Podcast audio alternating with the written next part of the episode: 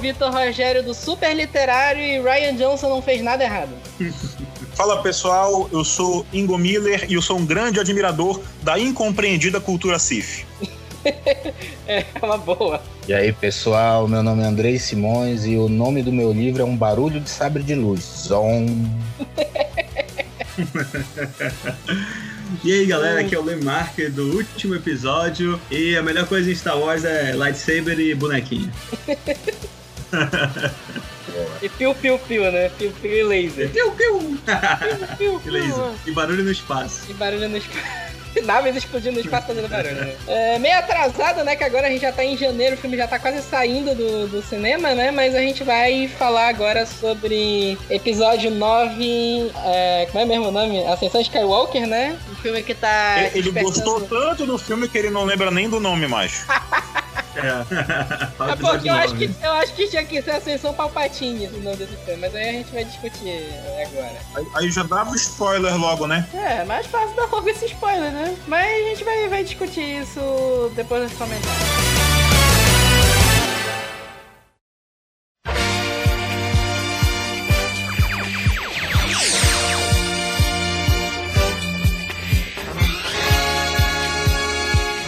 Pessoal, bora para mais uma semana de recados do podcast. Sempre lembrando para vocês seguirem a gente no Super Literário, arroba Super Literário, Instagram, Twitter e Facebook. E seguirem também o Pausa, pausa para um capítulo no Instagram e Facebook, pausa de capítulo no Twitter. Semana passada a gente falou sobre a primeira temporada de The Witcher lá com Harry Cavill, Netflix, aquela maravilha de série.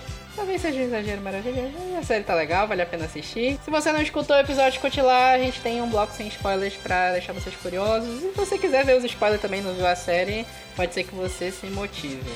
A gente recebeu um comentário lá no Facebook do Renan Araújo, é, comentando mais sobre o Mikhail Zebrowski, que foi que a gente discutiu sobre a adaptação de The Witcher que saiu em 2002, que é uma versão polonesa, que é uma tosqueira sem limites. Se vocês quiserem, dá pra ir lá no nosso Facebook do Super Literário e dar uma olhada que eu postei umas fotos lá da série pra vocês verem como era terrível. O Renan mandou um comentário pra gente complementando que o Mikhail Zebrowski, que foi o Geralt de Rivia na série de 2002, ele tá listado no como dublador do Cyberpunk 2077. Eu tô me falhando a memória agora, mas eu lembro que eu falei sobre isso, né? Então, eu, eu, eu não sei se saiu na edição, mas eu lembro de ter falado sobre. O Mikhail Zebrowski, ele tá listado no IMDB como Johnny Silverhand, que é o personagem principal, que é o Keanu Reeves. Só que o Mikhail Zebrowski é polonês, aí eu não sei agora se o Johnny Silverhand vai, tipo assim, falar inglês quando for o Keanu Reeves e quando for o Mikhail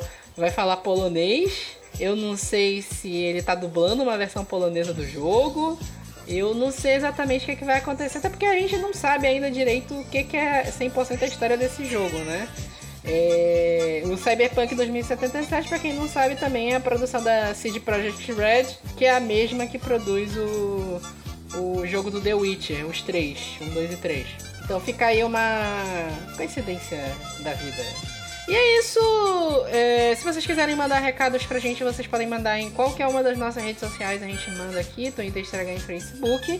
Ou você pode também mandar um e-mail pra gente no revista superliterário.gmail.com que a gente vai ler e vai comentar aqui depois. Principalmente desse episódio sobre o episódio 9, que tá despertando ódio das pessoas por aí, né? Mas bora ver, né?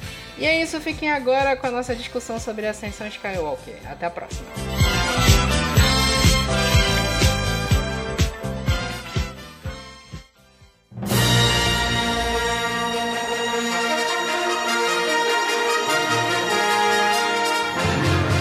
Queria fazer uma observação aí com vocês. É, é. O filme começa fazendo um link com uma missão de Fortnite, cara. Tipo, pelo amor de Deus, que, que coisa absurda tu fazer um, um, numa franquia como Star Wars, que tem um apelo gigantesco, pegando gente que vem vendo desde os anos 70, tu linkar o começo do filme, o, o, o text crawl do Star Wars, com uma coisa que aconteceu durante um evento de Fortnite, cara. Eu achei isso brincadeira, olha. Eu, eu é, achei, é pra é. ferrar a paciência isso, olha. É uma coisa, eu tava até até falando isso antes da gente começar a gravar, que é uma coisa que Star Wars não tá acertando fazer, que a Disney não tá acertando, e eu acho que a Marvel vai passar a sofrer com isso a partir desse ano, que é lidar com as outras mídias. Porque Star Wars tem filme, tem série, tem livro, e eles. E, tipo assim, todo filme que sai, toda produção que sai de Star Wars tem três obrigações: fazer uma bilheteria alta, é, vender bonequinho, como a gente tá falando, Star Wars é bonequinho, e vender os livros, vender as séries. Então,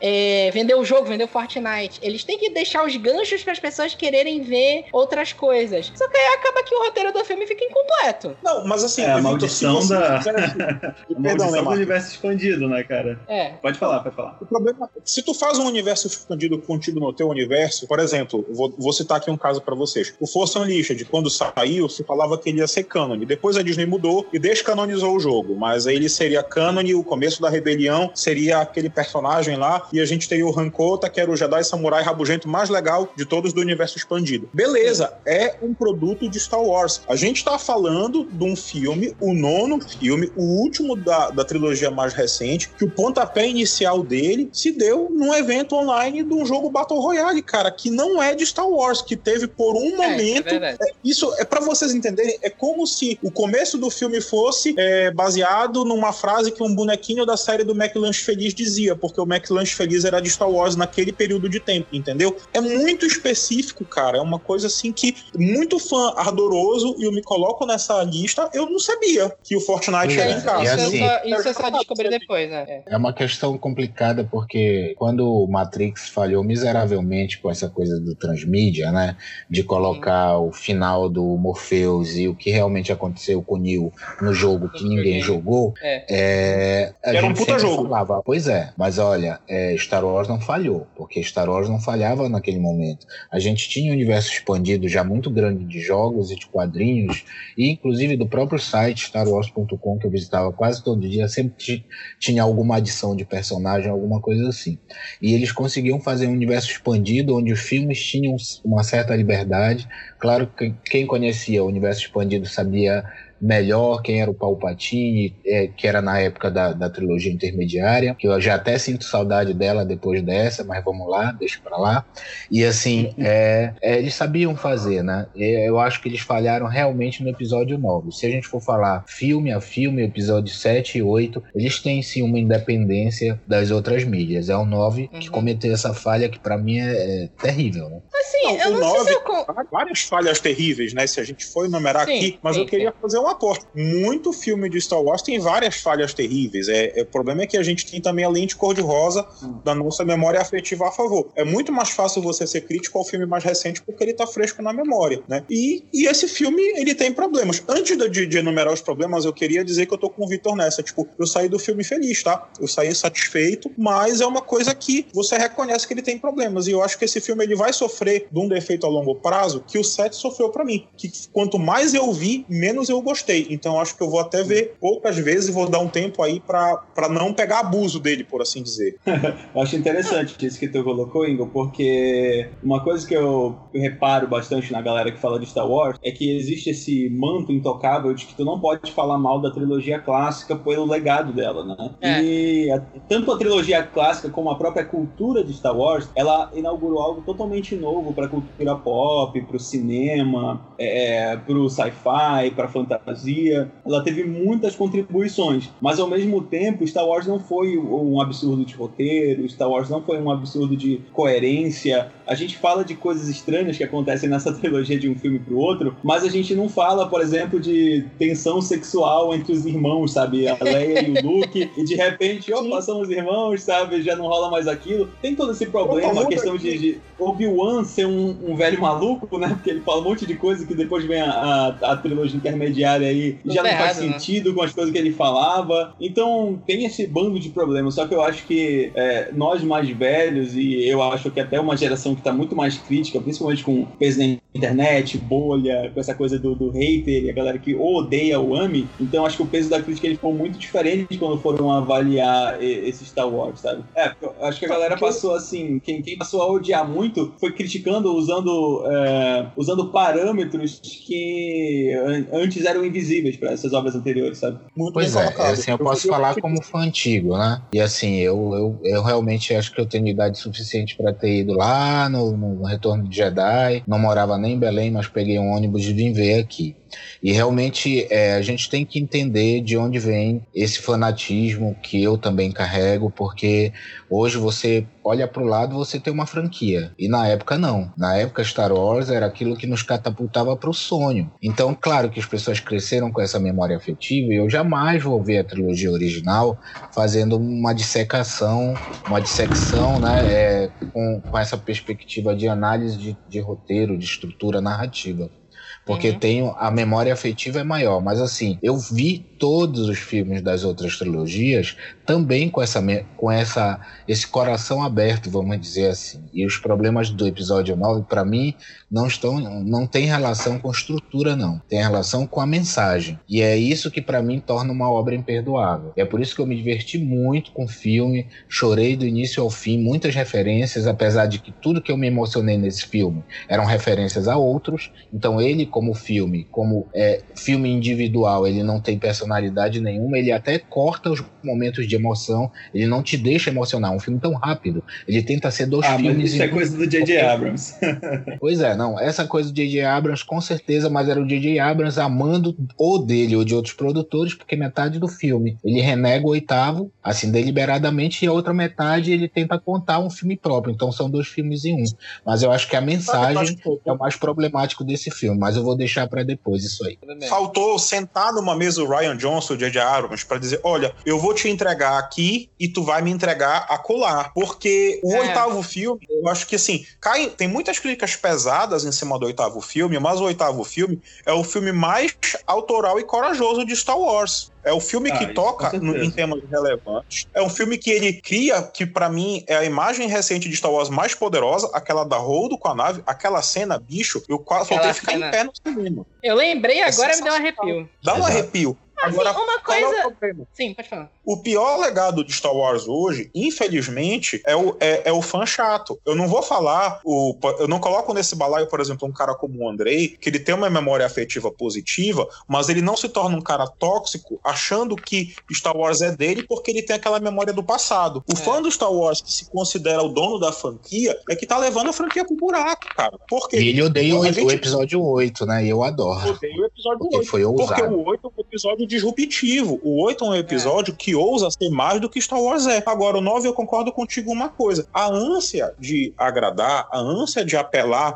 eu vou te dizer o seguinte: foi um filme que apelou pro fácil. É um filme que ele é autorreferente na franquia como um todo. Ele é um filme que é, é para aquele fã que adora dizer que tem um arcabouço teórico do Star Wars e ver, olha o fulano de tal, olha não sei o que. Esse aqui, porra, eu me emocionei com o Ed Antilles, cara, mas eu acho que é importante o filme fazer sentido para a geração atual que está vendo ele, tanto para quem acompanha do passado. É difícil você trabalhar com essas duas audiências. Agora, ali, o cara quis passar uma borracha no 8, que para mim nem de longe foi um fracasso. Eu acho que é um filme que ele tem proposta, ele tem foco, ele tem desenvolvimento, e ao contrário do 7 e possivelmente ao contrário do 9, toda vez que eu revejo o 8, eu gosto mais deles. Enquanto esses filmes que são filmes que não têm coragem, eles infelizmente vão cair mais no meu esquecimento do que um filme que se propõe a trazer algo novo pra mesa. É verdade. queria falar, assim, três, pontuar três coisas aqui, principalmente sobre a trilogia nova. Que é uma coisa assim, primeiro, o que eu falei na minha entrada, Ryan Johnson não fez nada errado. Eu realmente acho assim, é, adoro Star Wars. Eu sou um fã recente de Star Wars, não sou igual o Ingo. Eu fui ver Star Wars na chegada do episódio 7, lá em 2015. E aí, depois que eu passei a consumir o universo expandido, então eu não tenho esse amor de longa data pela saga. Então, assim, eu enxergo Star Wars como a saga do retcon. Todos os filmes têm um retcon em algum momento. O episódio 4 tem um retcon dele mesmo. Porque o George Lucas gravou o filme inteiro, o ataque final da Estrela da Morte não era a base rebelde, e aí quando ele tava na mesa de edição ele falou, olha, não tá parecendo, tipo assim, esse ataque da Estrela da Morte não tá levando a lugar nenhum, e agora? Vou fazer parecer que ele tá atacando a base rebelde, mas se tu rever o filme, não tem ninguém preocupado em ser atacado pela Estrela da Morte na base rebelde. Isso tá claro no filme. Aí como a gente falou também, a Leia e o Luke dão um beijo na boca, que é um negócio que, convenhamos, ficou muito errado. O, O, os Vader é um capanga, o o vilão do filme é o Tarkin. Nossa, é, o, o Vader é... muito diferente né, entre um filme e outro. Isso. Muito. Entre o O 4 e o 5. Vader é um retcon total do episódio 4 pro 5. No 4, ele é um descontrolado. Ele sai enforcando toda. Ele mata mais gente do Império que do- dos rebeldes. Ele tá descontrolado toda hora. A reunião que entra a contar que ele fica em pé, bicho. O, ca- o ca- o cara era tão insignificante pra sacar que ele fica em pé numa reunião dos generais da, da- do Império. E aí, no, no episódio 5, virou aquela coisa. Entrou outro diretor, não era o George Lucas. Aí ele viu o potencial do, do Darth Vader como vilão, porque o, o, o, George Lucas queria matar o Darth Vader no episódio 5 e colocar já o Imperador como próximo vilão. Então, tipo assim, Star Wars é a saga do retcon. E é por isso que eu acho, assim, ok, eu sei que eu concordo muito com o que o Andrei falou, que o episódio 9 tem muito erro e ele passa uma mensagem errada também. Mas eu acho, um- sei lá, eu acho um pouco injusto você querer fazer uma avaliação mega rebuscada dos roteiros da trilogia nova e esquecer que os roteiros da- das outras trilogias também não eram nenhuma maravilha. Posso te dar um papo do que eu acho que foi o principal erro do episódio 9? Sim. O final dele é o mesmo final do Titanic, cara. É igual ao final de É. Titanic. É, isso é verdade. É, é uma coisa maluca, assim. O episódio 9 tem o mesmo final de Titanic, porque você tem um casal dando as mãos à beira da morte, né? Assim, com as suas almas quase sendo abraçadas pelo, pelo frio da morte, levando eles, que nem no Titanic, a Rose e o Jack lá agarrados, né? E aí, o homem percebe que não dá pros dois se salvarem juntos e se sacrifica pra mulher poder viver. Aquilo que o Kylo Ren faz, dando a essência vital dele, é uma reedição do, do Jack Dawson soltando aquela porta pra Rose poder flutuar. Senão os dois iam afundar juntos, né? E tanto é o mesmo final de Titanic que, assim como a Rose, quando ela chega em Nova York, pergunta o sobrenome dela, ela não dá o nome de fidalgo dela, ela diz Rose Dawson. A Rey faz a mesma coisa, Rey Skywalker. Então, eles refilmaram o final de Titanic no espaço com sabre de luz pra poder terminar a trilogia, porque depois que renegaram o Ryan Johnson, eu acho que o, o, o Abrams não sabia como terminar, e aí ele, ah, qual é o filme que ganhou muito? Ah, é Titanic. Então terminou igual ao Titanic, pronto. Mas o Abrams, o J.J. Abrams não sabe fazer final. O J.J. Abrams nunca fez nenhum final que prestou. Essa que é a verdade. Lógico. Não. Eu não sei se vocês tiveram essa impressão, mas parece assim que, que o episódio 9 ele tem muito mais plot do que ele tem história. Sim, Acontece muita coisa. O, o- começo do filme, o, o letreiro de Star Wars é um plot. Ele começa, sabe o Palpatine? O Palpatine ele tá vivo, olha aqui, ó. Ele tá voltando. Então começa pro Kylo Ren, corta pro Kylo Ren, ele tá numa batalha, tá lutando aqui. De repente tem a Rey, a Rey tá fugindo. Aí é sempre uma, uma correria e parece que o J.J. Abrams ele nunca deixa a emoção se desenvolver. Não, ele tá sempre. não deixa, a- a cena- deixa. as cenas parece que o diálogo tem um minuto, um minuto e meio e ele pá, já Sim. desce um Na verdade- machado, né? Ou, ou melhor, um lightsaber, né? E já É. corta aquela cena e começa uma correria, começa uma explosão, começa uma batalha. E o filme é uma, é uma correria maluca que tu não, às vezes fica um pouco perdido. É assim, que história que eu tô acompanhando? ele sofre disso que o Lemar tá falando, especialmente no começo, porque quem ia ser o catalisador da emoção era a Carrie Fisher. A Carrie Fisher É. morreu, tu vê que é um filme que a edição dele é prejudicada, porque eles tiveram que só que pegar o material que tinha. Então, pô, é, ele, claro, não ia tirar a mulher do filme, depois que, que, que a mulher morreu, até porque eles, o Ryan Johnson salvou ela no outro filme, numa hora que ela poderia morrer, né? Sim. Mas É, o filme sofre é, sofre, sofre essa luta de material, né? Embora eu acho que a escolha dela como esse papel de mentora nesse filme seja interessante, porque a gente tem a Rey passando pela mentoria dos três personagens da trilogia clássica. No episódio 7, Sim. o Han Solo, Uhum. no 8, o Luke e nesse a Leia. Então é muito interessante colocar isso, como essa mulher foi bem preparada para a função dela de Jedi, porque tem muito nerd chato que adora dizer que o treino da Rey foi a jato para ela fazer as coisas que ela fazia, quando na verdade Pô, a e que Jedi não foi, né?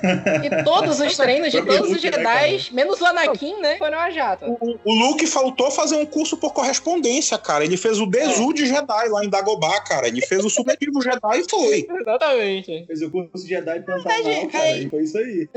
Jedi Pantanal é ótimo. Não, o que eu ia falar em complemento que vocês estão falando, entra o grande problema, o segundo ponto que eu ia colocar, que é a Disney. Porque a Disney comprou Star Wars e a sensação que eu tenho é que a Kathleen Kennedy falou assim: olha, não importa o que a gente faça, a gente vai ganhar dinheiro. E aí, E tipo tá assim. Tá, né? Pois é. Porque, Eu porque acho não que deu o problema é mais tava profundo aí. esperando, né? Não, aí Acho que qual é o questão- problema? Sabe qual é o problema? O episódio 8, a, a ideia da trilogia, quando começou no, no Despertar da Força com J.J. Abrams, era: vamos fazer um filme, cada um da trilogia vai ser em homenagem a um dos personagens antigos. O Despertar da Força era pro Han Solo, o Último Jedi pro Luke e o Ascensão Skywalker pra Carrie Fisher. Aí o que que acontece? Carrie Fisher morreu no, no, no final das gravações do, do episódio 8 e deixou mais três GIFs gravados pra fazer o episódio 9. O que que era, o que que era o são pra Disney fazer? Cancela, atrasa esse filme, dá mais um tempo pra gente ter soluções melhores do que manter as datas desse filme e fazer nas três porradas. Porque Uhum. aí o que que, que que eles poderiam ter feito? Já que a Carrie Fisher morreu, a gente não vai ter ela pro episódio 9, faz o episódio 8 ser o filme dela. Imagina que foda seria. Eles revisam o roteiro do episódio 8 e no lugar da Holdo tá a, a, a Leia se sacrificando pra salvar a rebelião. E aí Seria no episódio possível. 9 você sacrifica o Luke no final. É, não sei. Eu acho que a coisa é o buraco mais embaixo aí. Eu acho que não tem nada a ver com, com a Carrie Fi- Fisher ter morrido. Existem soluções. Já aconteceu antes em outros filmes, em outras obras que as pessoas conseguiram. É, eu acho que tem uma questão aí ideológica. A Disney, ela é conservadora e covarde. Sim, eu é nunca verdade. gostei da Disney. E assim, para cada passo que ela dá, para cada princesa e o sapo que ela lança, ela lança outras 10 obras conservadoras. Então, essa coisa aristocrática que, que a Disney criou no imaginário pós, pós Guerra, ela simplesmente reafirma nesse filme. Quer dizer, ah, não, a Ray, a Ray sim tem sangue real. Quer dizer, é tudo aquilo que foi construído no oitavo de uma maneira genial e ousada. Quer dizer que ela era É isso é a coisa ela não tinha linhagem real. É a melhor coisa do episódio 8. É simplesmente Concordo, destrói de novo. Não é assim, é neta do fulano, sabe? Então, cara, isso é ridículo. Mas- Isso é postura ideológica. É, é, assim, Andrei, é essa covardia da Disney de não querer mas tu acha, que isso ousar. foi, né? tu acha que isso foi covardia da Disney mesmo, em específico Eu da Disney? é. Acho que é do alto escalão, sim, porque quando saiu justamente hoje que a gente tá fazendo o podcast, o, o- saiu o roteiro, né? Que seria o roteiro O Colin original do Trevorrow. outro É. isso do Colin. E assim, o filme ia continuar, obviamente, o que o oitavo fez, porque essa é uma trilogia mais desencontrada. Nesse sentido, a trilogia intermediária é muito melhor, porque pelo menos ela é coerente com ela mesma. Não tem nenhum filme destruindo o anterior. E esse, o É, é oitavo verdade. filme, o sétimo filme reclamaram que era um remake, porque é, é, até a metade é mesmo. Aí, aí a Disney tentou usar, entregaram pro cara que realmente te- teve postura de fazer um filme autoral de Star Wars. Aí reclamaram que era ousado demais. Aí fizeram um filme covarde. Então, pra mim, isso aí são os caras olhando as métricas dos bilhões de dólares que eles têm que fazer e não querem usar. E aí mantém essa coisa chapa branca que sempre foi. E quem sabe, assim, um dia a Disney mude. Porque quando você fala em Pixar e Marvel, é uma outra coisa. Disney, mas tem alguém ali fazendo uma curva para algo um pouco melhor, menos conservador. Acho que o grande problema desse filme é essa mensagem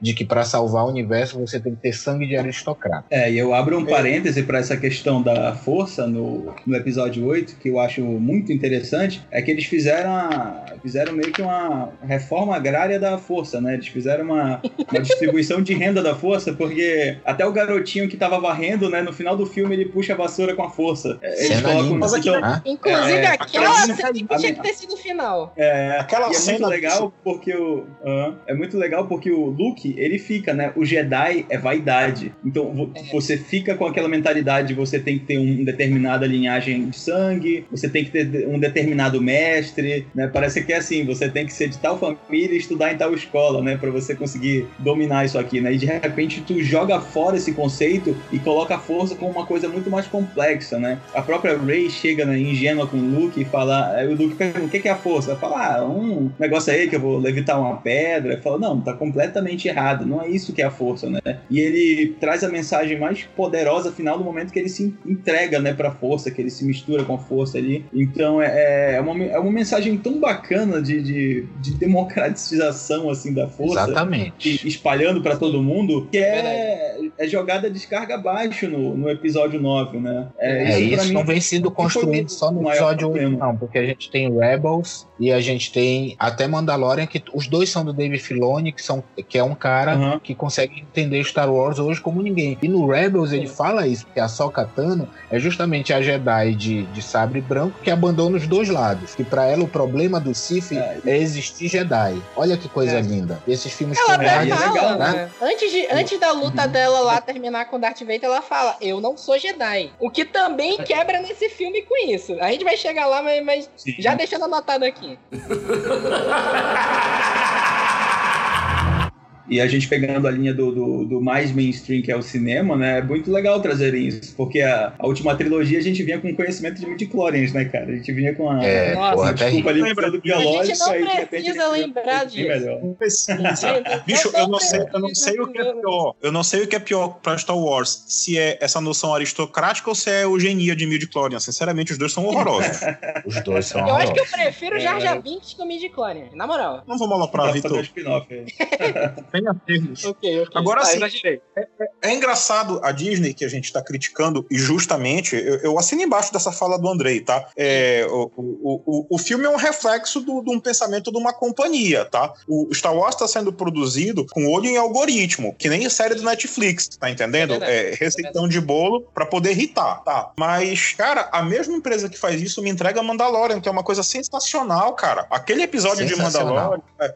Aquele episódio dirigido pela Bryce Dallas Howard, ele é uma reedição dos Sete Samurai. É sensacional aqui. É tu ir pro começo de Star Wars, que o Jorge Lucas via filme de samurai, Bang Bang juntou os dois, Exatamente. colocou no espaço e falou: bora ser feliz aqui. É isso, cara. É isso. Sérgio é. Leone, Kurosawa e Lobo Solitário no mangá. E pronto, e pronto. E Star Wars, pra mim, quanto mais complica, pior fica, cara. Eu, é um, pra mim, é entretenimento que tem que consumir assim. Vou dar um exemplo pra vocês. O começo da, da trilogia da década de 90, Ameaça Fantasma, aquele Krau falando daquela conspiração da Federação do Comércio é uma das coisas mais desnecessárias que eu já vi em termos de Guerra nas Estrelas. Tu tá trazendo Sim, uma sim. tensão política que tu devia ter resumido em um parágrafo.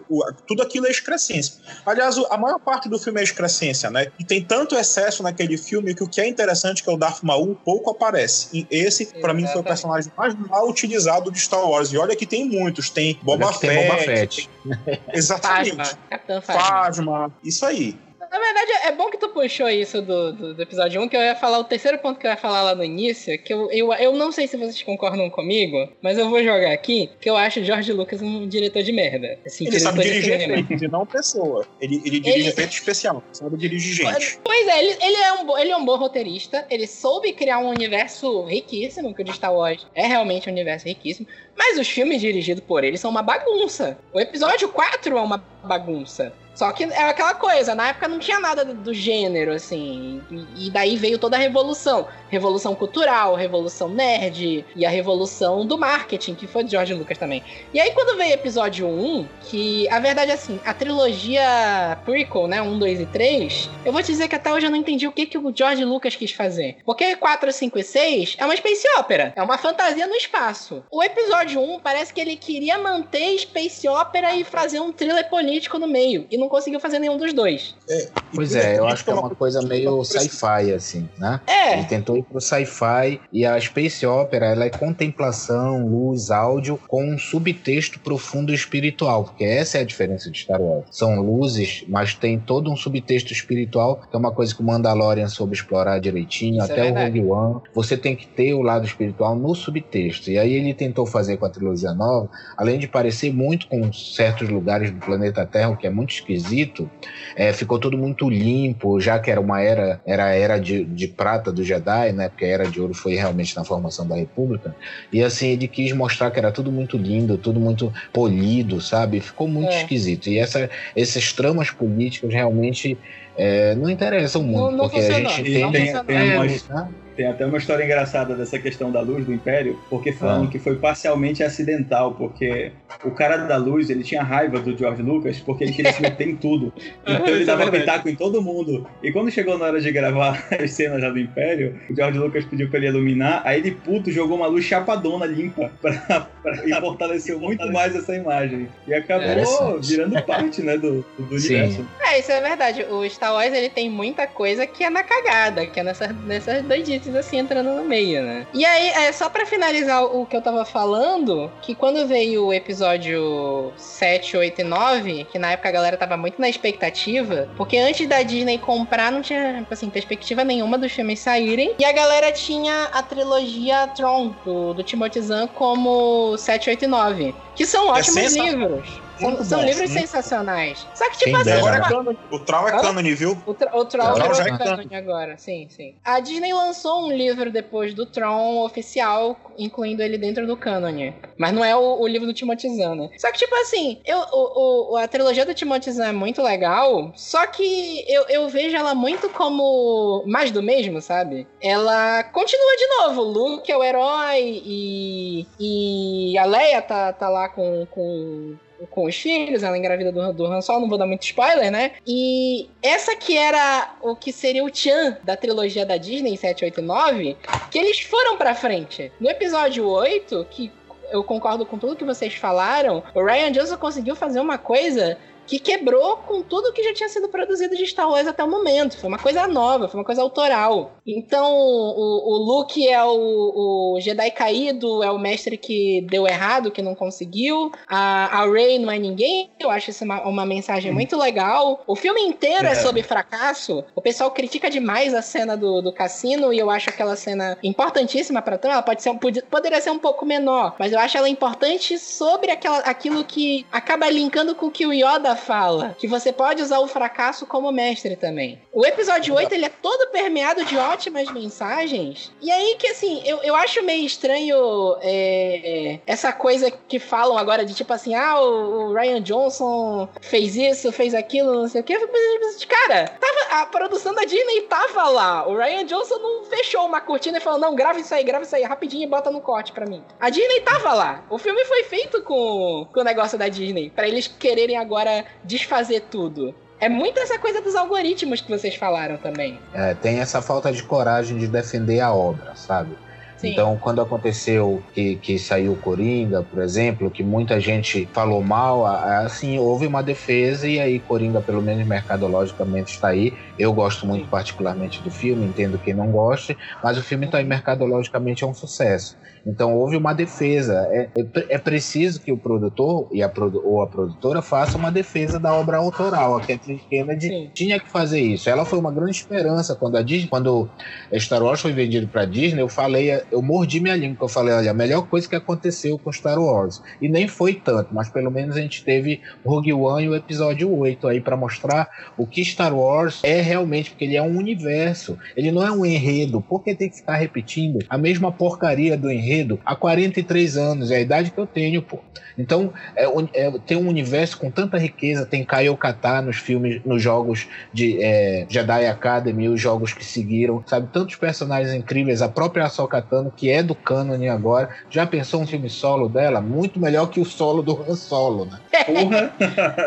Quer alguma coisa que me Imperador? Vai buscar a Marajade, cara. Faz um filme da Marajade, sabe? Que é uma personagem interessante. Ah, Faz Marajade eles não vão trazer. Não vão trazer. Não, não vão. Mas o que eu tô dizendo é que tem material pra faça referência às coisas antigas e que permita, ao mesmo tempo, você criar coisas novas. Cria um novo, tu já tem muita referência, cara. O Star Wars ele não pode ser uma cobra mordendo o próprio rabo, velho. A é. gente tem que avançar. Até porque a muda, as demandas da sociedade mudam, tá entendendo? O que é narrativa contemporânea vai ser atualizado. E Star Wars, se for ver, ele sempre tem mensagens que ecoam no, no, no zeitgeist da sua geração. Você uhum. pega a trilogia clássica, a trilogia clássica, ela era sobre como a, uma relação de pai com filho, em essência, depois que eles colocaram o Vader como pai do Luke, como o, o, a ausência do, do pai que procura uma redenção no final, ela acontece tarde demais. Então, isso é uma mensagem que ecoa em muitos lares em que a gente sabe que naquela época, 70, 80, até anos 90, a participação do pai na criação do filho era quase inexistente. É. Né? Então você tem essas mensagens numa camada de profundidade num filme que, em essência, é sobre guerrinha espacial. A gente não pode nem esquecer nem renegar essa essência. Mas tem essas mensagens. Agora, porra, como o André colocou, tu vai ficar reciclando o conceito de 43 anos? Não dá, cara. A sociedade não. tem novos anseios. Eu acho que só quem entendeu isso foi o Ryan Johnson. Foi.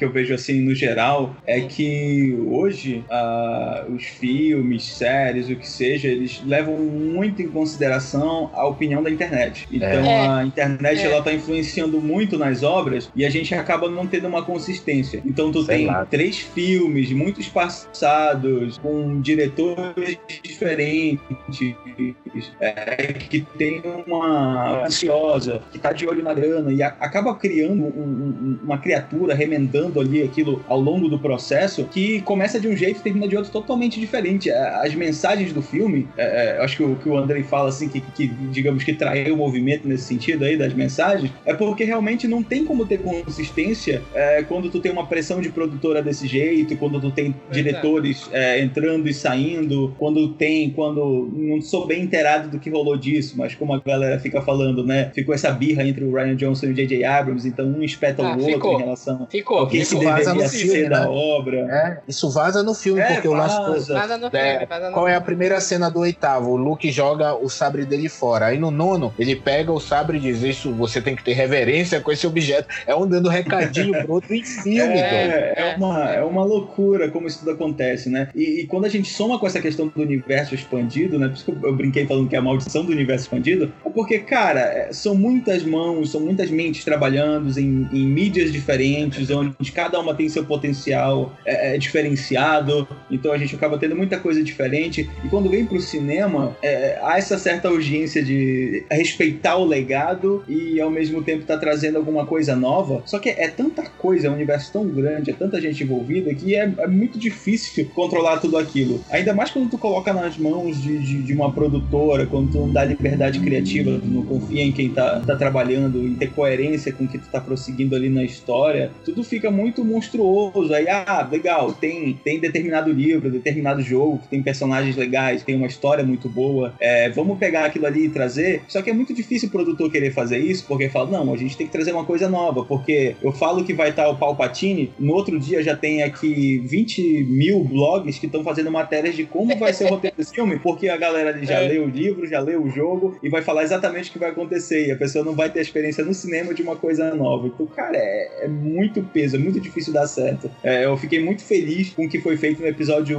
8, assim, fiquei muito sem acreditar no que eu tava assistindo. Eu falei, cara, não, não tô acreditando que eu tô vendo uma coisa realmente nova em Star Wars e de repente, não, não pode mais ter isso, assim, sabe? Quero dizer que eu me é. sinto assim, de pessoas sensatas quando eu vejo que eu tô debatendo com um grupo de fãs de Star Wars que conseguem reconhecer o, o, o esforço que foi fazer o oitavo filme, sabe? É, porque, cara, sério, é um filme que eu acho que ele é muito injustamente atacado, cara. Eu acho, eu acho.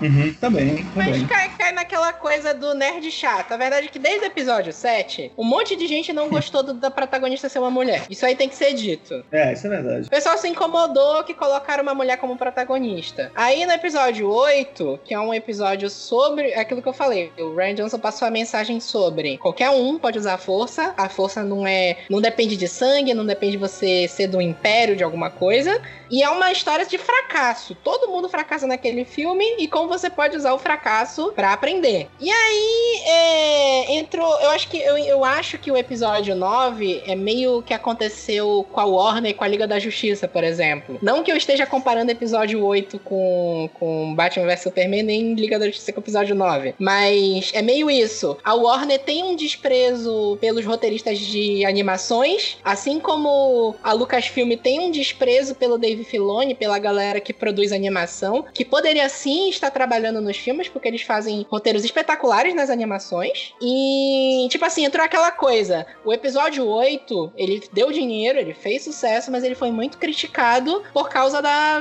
De, de, por, por, pelo quanto ele é disruptivo em relação ao que é Star Wars. E aí mas, a galera, não, volta atrás, coloca alguém para fazer o, o, de sempre aí. Tu sabe por que ele é muito criticado? Porque hater ah. sempre é mais vocálico que fã. Sim. Sempre, sempre, sempre o cara que não gosta, que fica putinho. Cara, eu tenho um amigo que não gostou desse filme e toda a conversa que a gente tem sobre Star Wars, ele faz questão de dizer o quanto esse filme foi ruim pra ele. Meu velho, vá viver sua vida. É um filme, cara, sabe? Você não gostou de um filme. Vá, vá adiante, supere isso, lide com isso. Pelo amor de Deus, a gente tá falando de adultos de 30, 40 anos que não gostaram de um filme. Você não precisa gritar pro universo toda vez que a gente vê alguma obra de ficção que você não gostou daquele filme. A gente já entendeu isso. Vamos, vamos seguir adiante. Vamos pensar no futuro de Star Wars, que aliás aliás, eu acho que hoje tá mais nas séries do que no cinema. Sim, sim. Com certeza. E assim, acho que tem muito a ver também com as pessoas não querem mais sair da zona de conforto. Todo mundo quer ver o É. mesmo filme sempre. Como os filmes da Marvel são praticamente todos iguais, a pessoa quer ir ver o mesmo filme comer pipoca, entendeu? Então, eu, ah, no momento que você é tirado da sua zona de conforto, a pessoa não sabe como se posicionar. Agora, eu só saio de casa para sair da minha zona de conforto, pô. senão eu fico em casa, entendeu?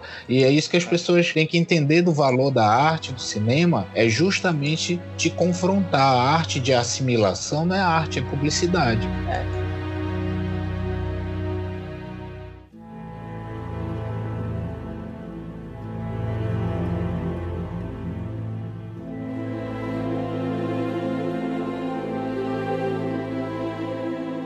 Agora, é, bora fazer o seguinte aqui. Bora, eu, eu quero entrar numa discussão mais direta do episódio 9 em si. A gente já falou do início lá do letreiro, que eu super concordo com o que o Ingo falou, que eu acho realmente bem negativo uma coisa que tá em referência ao letreiro sair num jogo que, sei lá, 1% da base de, de fãs de Star Wars joga.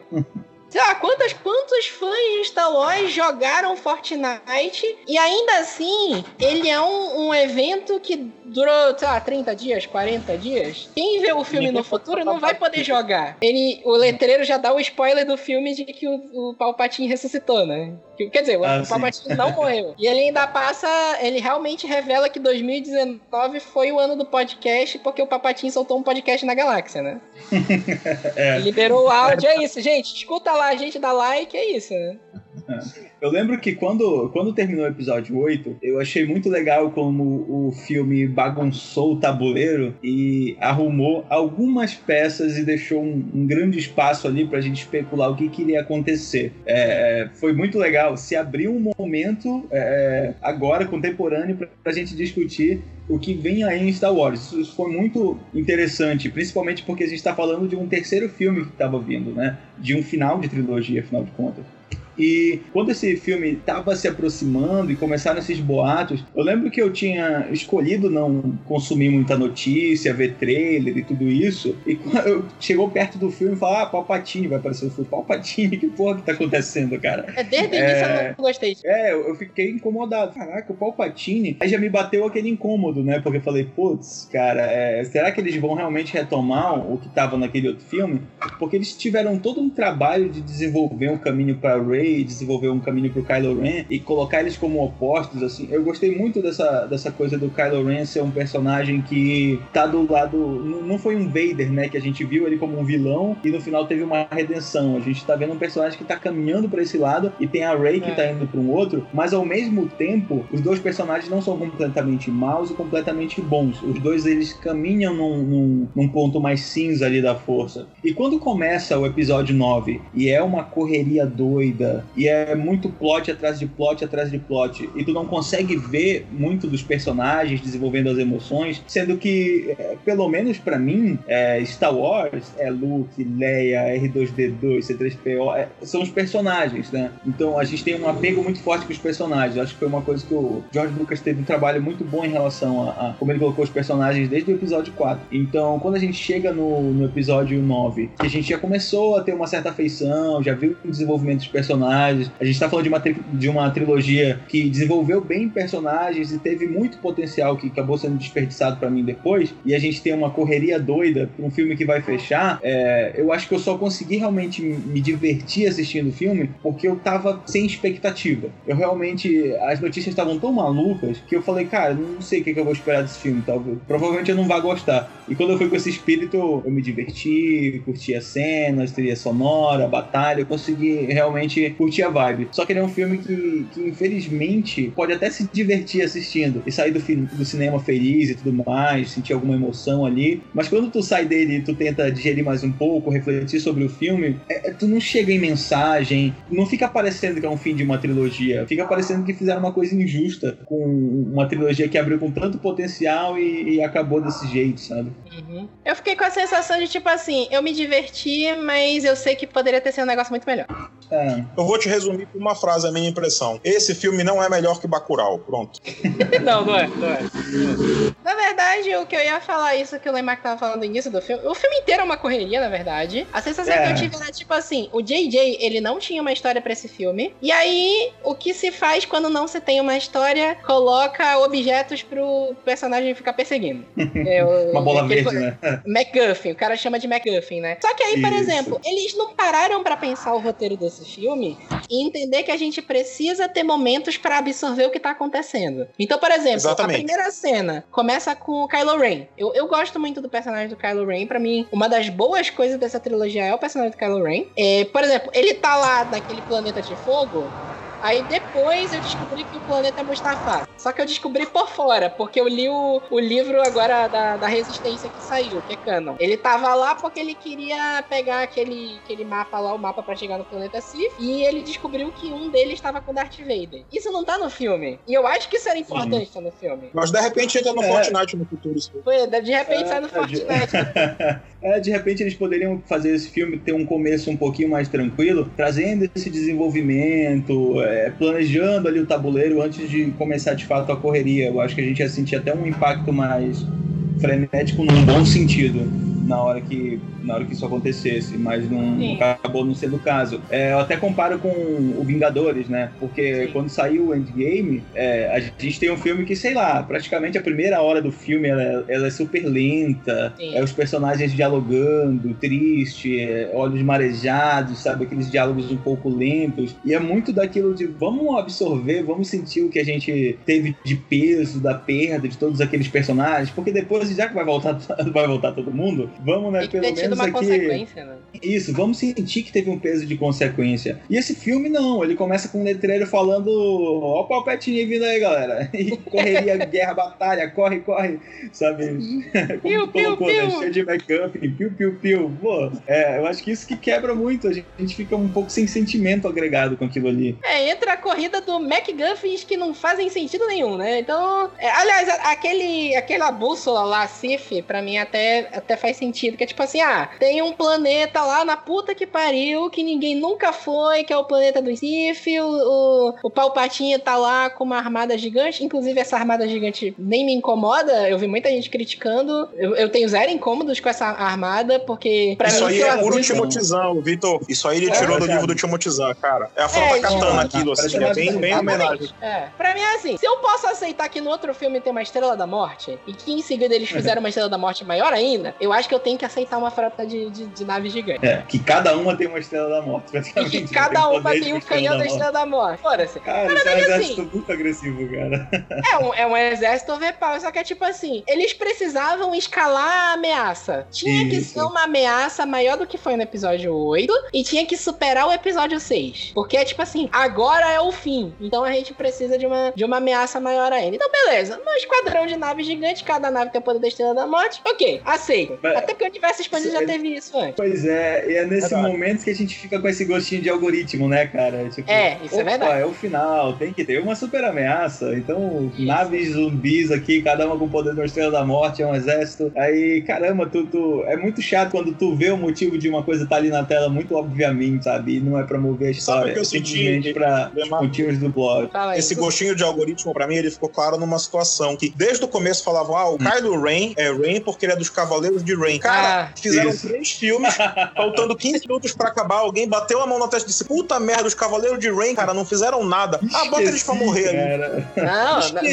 não, não foi isso que cara. eles pensaram. Eles pensaram assim, gente, a gente tem que vender mais bonequinho. Coloca os, os Cavaleiros de Rain pra gente vender. É, foi, Foi horrível esse triste, Cavaleiro de Cavaleiros cara. Foi pior que o cara. Capitão Phasma. Assim, eu. Eu, até achei eu... maneiro quando eles apareceram, porque eu achei que ia Sim. dar em alguma coisa mais. É, não deu em nada. Assim, eu não. Eu achei uma merda o que eles fizeram com os Cavaleiros de Rain, mas eu achei legal a cena do Kylo Ren, que agora já era o Ben Solo de novo, lutando contra eles lá. Achei legalzinha aquela cena lá. É, olha. Eu queria que me explicassem uma coisa, vocês aí. É. Quando o Imperador contra Rey, ele fala que o que, que ele quer? Que ela mate ele pra ele possuir Sim. o corpo dela. Não tem uma onda dessa? Sim. Isso, tem essa Beleza, onda aí. depois matam o Imperador. E por que, que ele não possuiu ela, já que mataram ele? É, eu acho que é meio aquele conceito. Fizeram. Mas é de novo, olha o algoritmo aí. Tinha que colocar uma, uma ameaça, né, pra ela fazer aquilo. Tinha que imitar o final de Vingadores, né? É. Basicamente. Eu sou o Jedi, né? E acabou imitando, na verdade, o do Titanic, né? Pelo algoritmo aí. É, isso é. Não, o que eu tinha pensado desse final, isso pode ser um headcanon, né? Pode ser só na minha cabeça. Mas eu tinha entendido que é tipo assim, é, pra ele possuir o corpo dela, ela tinha que se tornar Sif e matar ele é, usando o ódio dela e, e- e isso. E aí, como ela, tipo assim, ela não atacou ele, ela usou a técnica dos dois sabres pra devolver o ataque dele e ele morreu por causa disso. Então ela, ela não matou ele, ela se protegeu. Em teoria, é meio aquele conceito do Harry Potter, quando no Cálice de Fogo, que o Harry enfrenta o, o Voldemort. E é tipo assim, ele tá se defendendo, Ah. ele não tá tentando matar o Voldemort. E aí, uh, por aí Sim. vai, entendeu? Eu entendi isso. Que o o Harry só usa aquele armas, né? Só usa espelhar, né? Porque, porque ele é um. Esquece. Melhor não falar. É um menino bonzinho. É, É. isso, isso. É o menino bonzinho. É. E O cara dá-lhe uma vara que dá, problemático, né? esse negócio de se fazer perguntas, tem que ver esse filme e não fazer mais nenhuma pergunta, porque o problema desse filme é quando ele acaba. Como o J.J. Abrams é um excelente diretor, é, você se emociona, tá tudo muito fácil lá, apesar dele não dar É. tempo de você emocionar. Mas aí quando termina o filme, você pergunta assim, mas isso aqui, aí acabou o filme. Dois dias depois. Então É. eu, eu, vou, eu vou ver filme assim com a mente muito aberta. Eu não vou ver filme assim como escritor, como construtor de narrativa, porque senão a gente acaba ficando muito chato, sabe? Ah, olha, 10 minutos agora vai acontecer tal coisa. Aí você tá tirando a graça da. Você começou a escrever e criar histórias pra também fascinar as pessoas. Você perde a própria fascinação. Então eu não, eu vou ver filme, eu esqueço um pouco o meu lado de, de criador e vou lá curtir. Mas, é, cara, é difícil. O filme não te deixa curtir. Ele fica o tempo todo renegando o outro, depois acontece um milhão de coisas. Esse MacGuff mesmo, essa procura dessa bola eterna. E assim, tinha tanta coisa pra explorar que eles adicionaram novos personagens pra vender boneco. Pelo amor de Deus, cara. Um mais chato que o outro, assim. Nada, nada lhe agrada, né? Então. Nada mais é coxinha que aquele, aquela, aqueles outros Stormtroopers que o Finn encontra lá no meio, porque necessariamente tinha que ter um par romântico pra ter pro Finn, e não poderia ser a Rose, porque os fãs não gostaram da Rose. Cara, ignoraram a Exato, Rose, né, velho. cara? Ignoraram, eu achei uma a sacanagem o que fizeram com ela no filme, Ela não cara. fez nada, cara. Esse é o momento pra ela, mim, mais, cara. mais covarde do filme, porque ela foi rechaçada como atriz, saiu do Twitter, saiu das redes, e aí o que é que eles fazem? Tiram ela praticamente do filme. Porque ela, ah, não vou ficar aqui Isso é no planeta merda. estudando plantinha. Esse é o tipo de covardia que eu falo que a Disney faz. Ah, tu,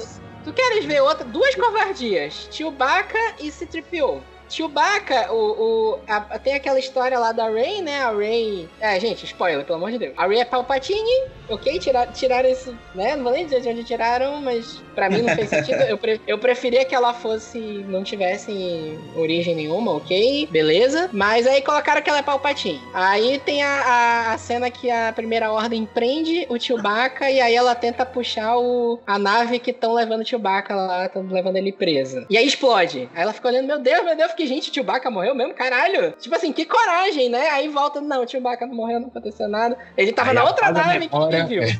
Apaga a memória do C3PO. É mentira, É. não apaga, pô, volta É tudo. Porra. Eles Podiam ter matado o C3PO, ou pelo menos apagado a memória dele mesmo. Já apagaram uma vez. É, eles É, dão só aquela espetada, olha. Eles mostram, olha só como que tu pode sofrer por uns 5 minutos aqui, ó. É, aí é Vocês já brincadeira. eles deram um jeito de arrumar pares românticos, tanto pro Paul quanto pro Finn, pra afastar aquele chip do casal Nossa, Paul e Finn. cara, exato. É, é. Transformaram, transformaram ele no Han Solo, né? De repente ele era Exatamente. contrabandista e era pegador e caralho. Nossa, Pois foi é, isso horroroso. que eu ia falar pra vocês. Horroroso. Vocês estavam falando do gostinho de, de algoritmo, eu senti o gostinho de Paul Dameron. Eu Porque o episódio gostinho. 7, né? O Aham. Poe era o cara mais legal da galáxia. Ele era o piloto legal, otimista. Era o cara mais bacana da galáxia. É aquele cara que você se inspira, né? Porque tem que ter um personagem assim pra você se inspirar. Ele não era cinzento, ele era bem humorado, ele lutava porque. Eu, eu joguei minha vida inteira jogos de, de, de nave de Star Wars, então adoro o posicionamento dos pilotos, toda a história que tem de piloto eu adoro. E ele era o cara que me inspirava muito. E um ator excelente. E aí, no oitavo ele é uma coisa, ele vai virar capitão e ele tem que fracassar. E no nono ele é o Han Solo genérico. Na verdade é exatamente isso, porque eu li, eu li o, o, Paul Dameron, ele é um personagem que desenvolveram muito no, no universo expandido. Então, por exemplo, tem uma HQ que é o Império Despedaçado, que o, tu descobre que o Luke conheceu os pais do Paul Dameron antes, de, antes deles se casarem. Tem um HQ inteira do Paul Dameron que destaca como ele é um piloto espetacular. Ele é o melhor piloto que tem na. na não é Aliança Rebelde mais o nome, né? Mas, mas lá no, daquela galera. Sim. Em nenhum momento falaram que ele é contrabandista, que ele teve uma origem, em nenhum momento falaram daquele planeta. Eles resolveram Não. fazer um retcon. É mais um retcon. Porque eles queriam um Han Solo genérico ali. É um retcon, isso sim. Retcon. pois é. tá.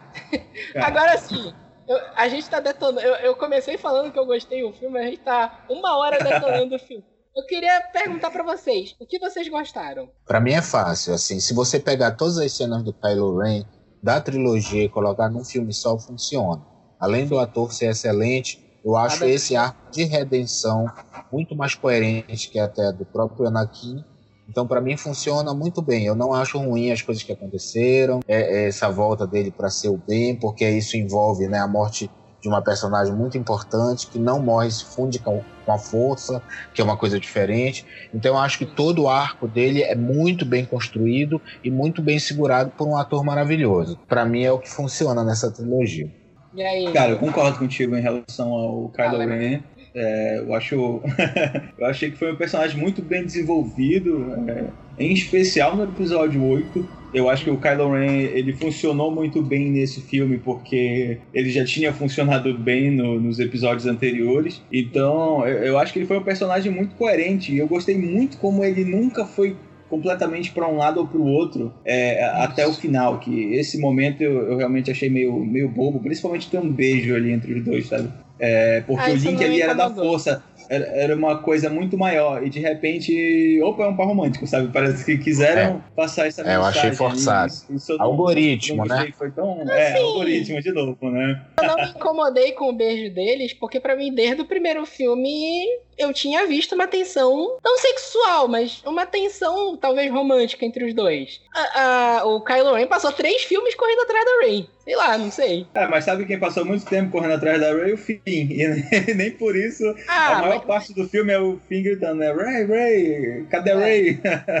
Tanto que até ele, de certa forma, resumiram o personagem a isso, né? O que era um personagem, um Stormtrooper renegado, pô, um negócio muito foda, de repente ele virou só o cara que tá procurando ela, né? Ele fica meio muito sem objetivo. É, é, o desenvolvimento dele. O, Finn, o Finn poderia ter morrido no episódio Exato. 8. Ele não fez nada nesse episódio do episódio 9. Não, ele fez uma coisa. Ele deu todas as dicas que ele é sensitivo à força. Foi esse o papel dele. É, Foi mais verdade. uma forma da Disney falar que você tem que ter aquele pré-requisito, aquela realeza, para você fazer o diferencial. Porque é. a graça do Finn era, era essa. Ele era um Stormtrooper renegado e tal, papapá. E o papel renegado, pícaras, não, não, não foi para ele. Eu acho que que não foi bem explorado. Com o Paul, apesar dessa descaracterização do personagem, pelo menos eu acho que teve uma coisa que funcionou no arco dele, que foi aquele no final. Qual era a questão do Paul? Eu acho que o Paul no episódio 7 foi horrorosa a caracterização dele, porque ele é um personagem que ninguém mostra. Todo mundo fala que ele é foda, mas tu não vê que ele é foda. Tu vai ver no oitavo quão ele é safo, só que é engraçado que ele é um cara muito bom, mas tudo que ele faz dá merda, porque ele é um bom que ninguém acompanha o ritmo dele, ele só é um bom que funciona sozinho sozinho. Então, apesar dessa mudança do contrabando que eu não gostei no nono filme, eu acho interessante o arco final do Paul, que ele é o cara que para e diz: Porra, eu posso ser muito bom, mas eu não vou dar conta dessa parada toda sozinha. Eu preciso de amigos. Então, para mim, foi um arco que terminou para cima. É uma das coisas que eu destaco, apesar de vários pesares, como um negócio positivo desse filme. E a outra coisa positiva é: eu adorei eles terem tido coragem de criar um poder novo da força, que era esse fato de duas mentes poderem se conectar, ter uma dualidade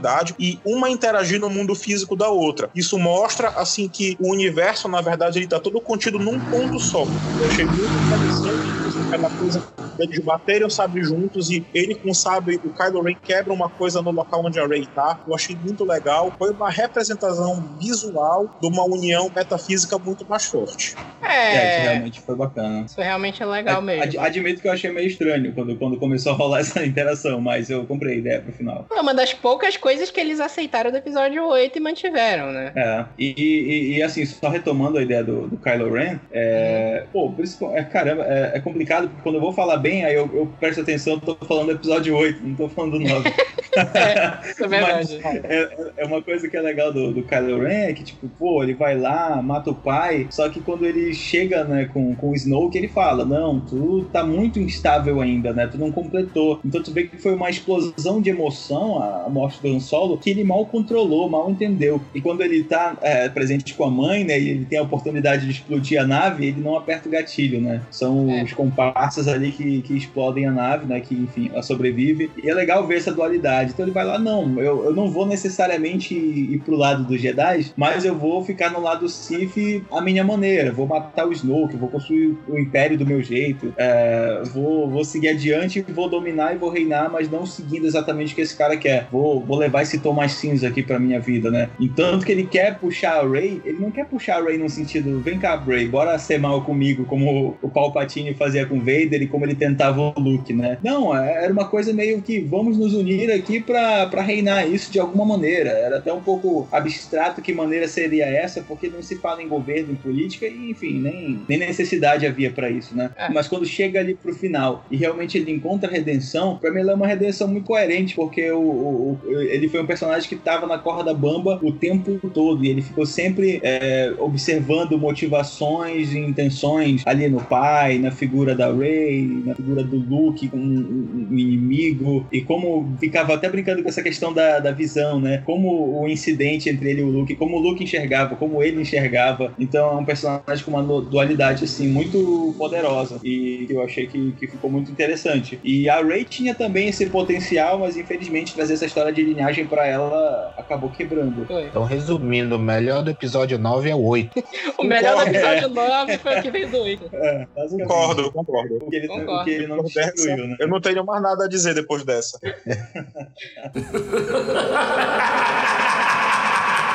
Querem enumerar mais alguma coisa que vocês gostaram? Eu gostei muito da pipoca do cinema, cara. Tava filé nesse trailer. eu gostei daquele, era, era Boba Freak? Qual era aquele. aquele Baba Freak, Baba Freak, aquele, Baba Freak foi legal. Baba Freak, legal. É, eu gostei dele. Até uma Resetou o, o C3PO, né? É. Na verdade, assim, eu posso enumerar algumas coisas que eu gostei, que eu achei legais do filme. Como eu falei, é, concordando com toda a mesa, eu acho o Adam Driver um puta ator, espetacular. Eu acho que ele fez um trabalho muito bom no, no, como Kylo Ren. E, tipo assim, até como depois que acontece a redenção dele, é, notaram que muda a, a forma como Adam Driver atua. Quando ele desce lá para salvar a Rey, ele tá com um maneirismo completamente diferente. Ele é, meio que, tipo tá assim. Bem diferente, realmente. Parece que ele tenta imitar o Han Solo. Parece que ele pegou uns trejeitos do Han Solo, sabe? Que ele, tipo assim, passou a vida inteira renegando e ali ele, ele aceitou quem ele é. Então eu realmente acho o Adam Driver um puta ator. Eu gostei bastante da cena final, da batalha do. Tipo assim, uma mensagem boa desse filme é você precisa da união das pessoas para mudar alguma coisa. É, achei... essa mensagem ela realmente é boa, apesar de que de certa maneira ela parece uma espetada no episódio 8, né? Porque tem uma imagem, uma mensagem diferente, né? Que quando eles fazem aquele distress call, né, que eles passam a mensagem para pedir suporte do Império, ninguém vai ajudá-los, né, quando eles ficam Sim. acuados ali naquela caverna. E nesse filme não, né? Já ah, vou fazer chamar aqui só que dessa vez vem. Vai ficar diferente é, a é. mensagem é boa, mas os atores não precisam repetir 300 vezes essa frase entendeu? É Porque o script pobre é assim. Olha, nós é. precisamos é. dos amigos para operar o mal. É verdade, He-Man. Porra, meu irmão, né? no episódio de hoje, nós aprendemos que nós precisamos de toda a galáxia Mas... para superar o Palpatine. O script é exatamente assim. Pois é. Mas, tipo assim, eu gostei dessa mensagem, eu achei legal. Tirando que estragou um pouquinho, porque ela, a, a cena das naves chegando já tava no trailer, né? Eu, eu acho que o que tava faltando pros rebeldes era a agenda do, do, do Lando, né? É, é. Eu, Só mandaram o Lando lá pois é, tava no trailer, né? O que tava faltando era a agenda do Lando. O Lando foi lá, fez os contatos dele apareceu a galáxia inteira. É isso. É, o Lando só foi fazer o fanservice mesmo. Pois é. Aí, tipo assim, aquela, aquela enrolação gigante do, dos McGuffins da, da Bússola Sif, depois entrar a Daga, a história dos pais da Rey. Isso aí, isso aí eu achei enrolação, né? Mas eu, eu gosto muito da Daisy Ridley em si também. Eu acho ela uma boa atriz, eu gosto do personagem da Rey também. E Sim. apesar de todo o desenvolvimento cagado que trouxeram para ela no episódio 9, eu acho que a Daisy Ridley conseguiu entregar o que dava. Uma atuação boa para um roteiro que não tava muito legal, que é muito expositivo. E eu acho que é isso. É, ela teve que fazer milagre com o que deram para ela, né, nesse episódio 9, assim. Ah, tirou leite de pedra. Ela e o Adam Drive tiraram leite de pedra.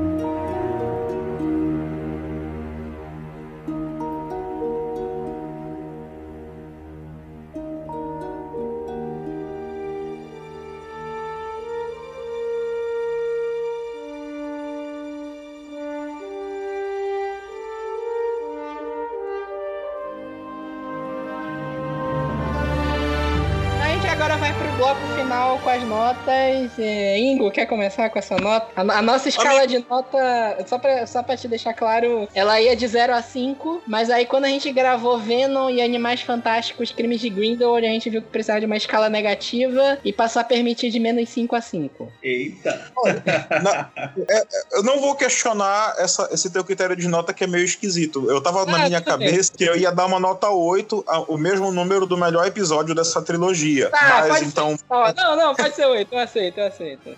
Pela, pela tua conta, acho que seria um, um, um 4 nessa escala, né? Ah, 3,5. Tem problemas. É, tá? eu, no, cinema, no cinema, ele cumpre a sua missão de divertir, mas ele não, não chega a ser um grande filme porque ele se preocupa mais com referência e reverência do que com enredo. É um filme que apela para fanservice, para conseguir a emoção fácil, em vez de trazer uma mensagem que pode fazer a gente refletir por mais tempo e por conta disso, eu acho que ele não serve como ponte para uma nova geração de Star Wars. O que vier de filme de Star Wars daqui a 5, 7, 10 anos, eu não vejo como continuidade disso. Vai ter que ter uma divergência, ser uma digressão para poder pegar o interesse da gente, porque do jeito que terminou, terminou de um jeito muito batido e que, sinceramente, para levar a gente pro cinema contando pela quarta vez a mesma história, não, não vejo como. É, não. É, Andrei, tua nota? Eu vou dar menos 5, porque a menor menor nota, pela mensagem unicamente, na verdade, não pelo filme em si, pela por renegar o filme anterior, já que é uma trilogia, isso para mim é esquizofrenia, coisa de algoritmo e de produtor, então quando isso interfere no filme eu realmente fico muito chateado, não como o filme em si, mas como essa bagunça e pelo fato de que depois desse podcast eu provavelmente nunca mais vou pensar nesse filme. tudo bem, tudo bem. Lemarque. Bom, eu vou dar um, um zero. vou dar um zero simbólico. Okay. Porque, assim, ele é, um, ele é um filme que quanto mais tu reflete, mais tu encontra problemas. Ele vai, ele vai piorando. E ele acaba. Chega um momento que tu percebe que tu não consegue extrair muita coisa ali é, é positiva, mas ele é um filme ao mesmo tempo um, um tanto passageiro que eu vi o filme a. Tudo bem que eu posso falar, já que eu vi o filme no ano passado, mas, mas não faz tanto tempo assim que eu vi o filme. E parece que eu já esqueci um bando de coisas do filme, porque ele é, é, é, meio que descartável, justamente porque a gente não consegue se prender nas emoções. E quando eu vou falar desse filme, de novo, eu, eu lembro muito mais do episódio 8, parece que tá é. cravado assim na minha cabeça do que esse. Então eu dou um zero para ele, porque ele acabou se tornando um filme um pouco nulo. Que eu vi no cinema, que eu me diverti, que depois que eu parei pra pensar um pouco e fui pensando e aí foi diminuindo, diminuindo, só que ao mesmo tempo fui esquecendo ele, sabe? Então eu acho que ele foi, um, foi esquecível, ele terminou a trilogia de qualquer jeito, de uma maneira bem, bem batida, como o Ingo falou, final Titanic, só que menos emocionante. Então, dou esse zero aí. Fala assim que tu resolveu dar esse zero por causa do equilíbrio pra força que a Ray trouxe. É, elas trouxeram equilíbrio pra força aí. eu vou dar o zero. assim, eu. Eu tenho uma sensação assim dessa trilogia 7, 8, 9 de oportunidades perdidas. Poderiam ter feito uma coisa muito mais. Assim, sabe, diferente. Eu até aceito o episódio 7 ser meio que um remake do, do meio que parece que mistura um pouco o 4 e o 5. Eu realmente. Não é legal, seria legal eles já tentarem uma coisa nova desde o início, mas eu entendo que eles estão retomando a saga, beleza. O episódio 8 foi pra frente, fez coisas novas, e o episódio novo, o episódio 9 resolveu regredir tudo isso, porque eles queriam agradar o público e acabou que eles não conseguiram agradar ninguém direito. Mas acho que no geral, é, eu dou um 3 pra esse filme. Eu ia dar uma nota. Eu, eu tinha pensado em dar 4 antes de gravar, mas aí realmente o filme foi caindo no meu conceito à medida que a gente foi discutindo. e no geral, assim, é o que eu falei. Oportunidades perdidas. Eu até falei é, um tempo atrás, logo que eu vi o episódio 9, que eu falei que é tipo assim, por exemplo, o personagem da mais Kanata. Não poderia ser a Sokatano, por exemplo, ali, nos três filmes. E ela já meio que servir de mestra pra Rey, para ensinar alguma coisa para ela, para já falar do que, a, do que a própria Sokatano falava no Rebels, de que os Jedi, tipo assim, o grande problema são os Jedi, que não existe o equilíbrio, a força tá em todo mundo. Seria uma coisa legal. Só que é o que eu falei, a Disney gosta de jogar pro lado Rebels, as animações, que às vezes tem roteiros muito melhores que os filmes. Aí, enfim, eu, eu vou dar um 3 mesmo, e no geral é isso, episódio 9. Pretendo ver de novo, mas é isso. Todo passar Então tá. na tela quente. Passar na tela quente, é. E é isso, espero que vocês tenham gostado da nossa discussão. Se vocês querem deixar redes sociais, pode ser na mesma ordem.